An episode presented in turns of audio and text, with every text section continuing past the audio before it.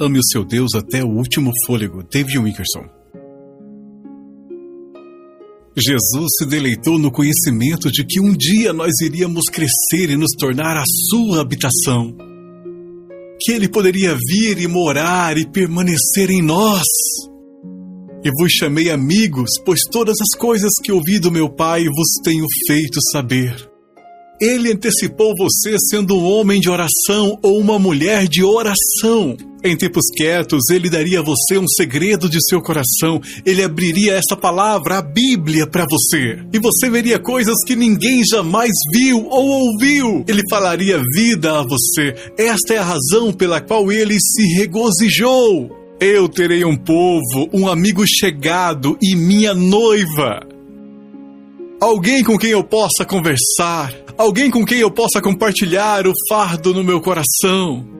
O segredo é com os retos, diz a Escritura. Ele antecipou o relacionamento de amor com você tão intimamente. Ele se regozijou com a antecipação de sua noiva, encontrando prazer em suas palavras. Davi mesmo no Salmo 118, versículo 19, descreve o que aqueles portões são. Abra para mim os portões da retidão. Este é o crente, este é o filho de Deus que vai diariamente à sua palavra ansiosamente tomando a palavra de Deus para saber como andar em retidão e santidade. Este é aquele que diz: Eu quero caminhar diante de Deus com um coração puro. Eu quero a verdade no homem interior. Eu não posso obter isso de alguém, eu não posso obter isso através de livros e vídeos. Ó oh Deus, eu vou à Sua palavra e eu espero em seu portão, no portão de retidão. Eu espero o Senhor abrir aquele portão para mim. Amigos, esta é a razão pela qual nós começamos a suplicar a vocês que leiam este livro, a Bíblia, diariamente. Porque este é o portão da retidão, este é o portão. Ei, Jesus se regozijando diante do mundo criado, regozijando-se e se deleitando na antecipação. Olhando para o futuro, para os últimos dias, ele antecipa sua vinda, a sua habitação. Então me diga, agora que você sabe que Jesus antecipou antes do seu nascimento, você tem tempo para ir às compras, você tem tempo para a jardinagem, você tem tempo para tudo. Você não tem tempo para Deus. Você não tem tempo para o noivo. E ele antecipou isso por anos. Esse foi o seu deleite antes que o mundo fosse criado. Ele olhou adiante e ansiou por aquele tempo com você. Eu não estou falando sobre ir à igreja e ouvir sermões. Isso é a respeito de pessoas se chegando tão perto daquilo que Deus planejou para as suas vidas e perdendo isto. Ele tinha em mente te conduzir para tão perto de si mesmo. Ele tinha em mente ter um doce relacionamento com você e abrir seu coração.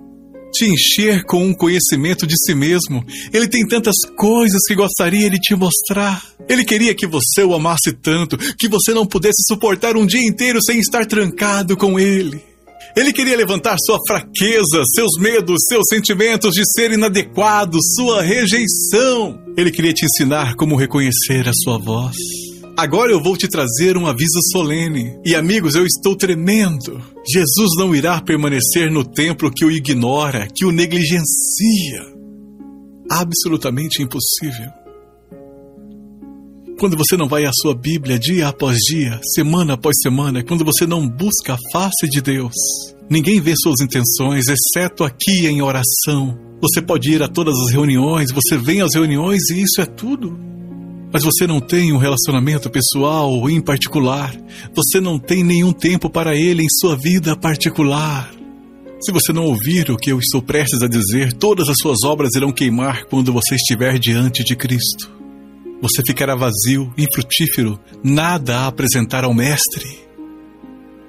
Todas as antecipações que ele fez, todos os maravilhosos desejos dirigidos a você, você os abortaria Agora deixe-me te dizer: nunca é tarde demais para começar de novo. Senhor, deste dia em diante eu vou ficar a sós contigo e eu vou ensaiar esta verdade em meu coração. Eu tremo diante da palavra de Deus. Senhor, abata a minha alma. Deus, lide comigo e eu receberei isto. Este capítulo, 2 Crônicas 14 16, congela os meus ossos, congela os meus ossos, faz a minha alma estremecer.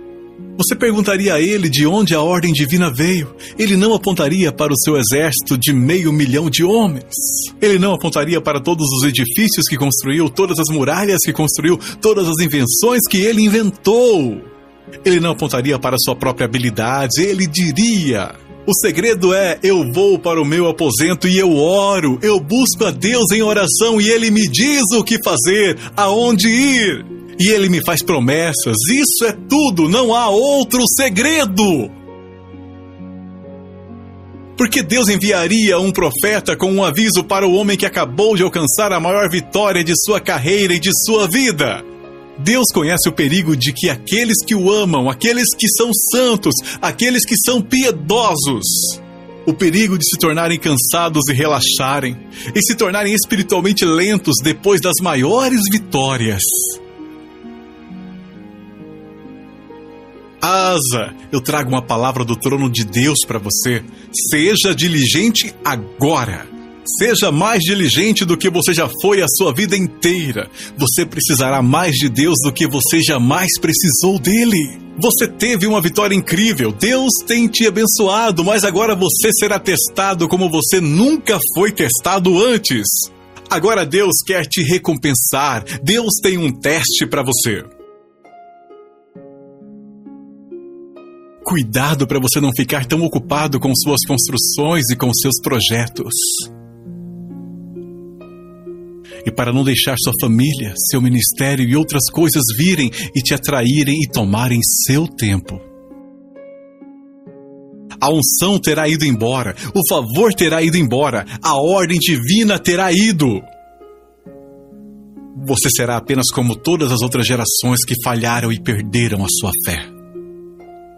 Quando tinha 70 anos de idade, Deus veio a George Miller e disse: Você tem sido um homem de oração, mas agora eu quero que você ore mais do que tem orado, pois eu tenho algo diferente.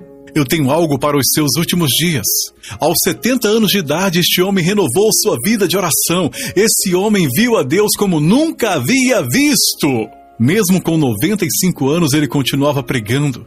Ele viajou por 25 anos ao redor do mundo e ele mexeu e transformou a vida de milhares de ministros. Porque ele permaneceu na fé e não perdeu isso, ele não perdeu a fé, ele não perdeu a unção. Porque ele permaneceu em fé diante de Deus. Eu posso contar histórias e mais histórias, homens de Deus que foram usados, que foram ungidos que eram abençoados por Deus, que foram homens de oração, que foram profetas. E no tempo da sua velhice, entre seus 60 e 70, eu tenho estado com alguns deles. E tudo o que eu ouço são histórias da religião dos tempos antigos, avivamentos antigos, e não há uma palavra nova. Porque os homens estão sentados em frente à TV agora. Ele não incendeia minha alma. Eu não quero que meus filhos e meus netos, que amaram me ouvir orar, que amaram ouvir a voz de Deus através de meus lábios, não quero jamais que os meus filhos vejam o pesar e digam a mim, sentado em frente à televisão, o dia todo, nunca abrindo a minha Bíblia nem buscando a Deus, dizendo: O que aconteceu ao meu pai? Deus, me mantenha quebrantado. Deus, mantenha esta igreja quebrantada. Deus não permita que nos assentemos sobre a solicitação de bênçãos e nos tornemos preguiçosos. E vejamos a desordem vir novamente a esta casa. Nós não queremos ficar pregando sermões neste púlpito. Nós não queremos apenas multidões, nós queremos a Sua glória nesta casa. Ó oh Deus, nós queremos a Sua glória na Sua casa. Ó oh Deus, eu tremo diante da Sua palavra, nos faça tremer nesta manhã. É possível que homens piedosos e mulheres piedosas que já oraram, que já tiveram unção, no fim perdam tudo. Nestes dias de tentação, quando o inferno destruidor está à solta, Deus nos ajude a determinar: eu buscarei a Deus. Eu buscarei a Deus de todo o meu coração, de toda a minha alma, com toda a minha força, tudo o que há em mim. Examine seu coração agora mesmo. Me diga, você tem permanecido na fé? Você tem dado a Deus tempo todos os dias agora? Você está o buscando inteiramente? Você está clamando a Ele? Você está orando e buscando que Deus lhe dê uma revelação de si mesmo? Você o está buscando? Eis a sua palavra profética vinda dos céus. Se você me buscar, vai me encontrar. Se você continuar me abandonando, eu abandonarei você. Aquele que tem ouvidos para ouvir, ouça. Toda glória seja dada a Deus.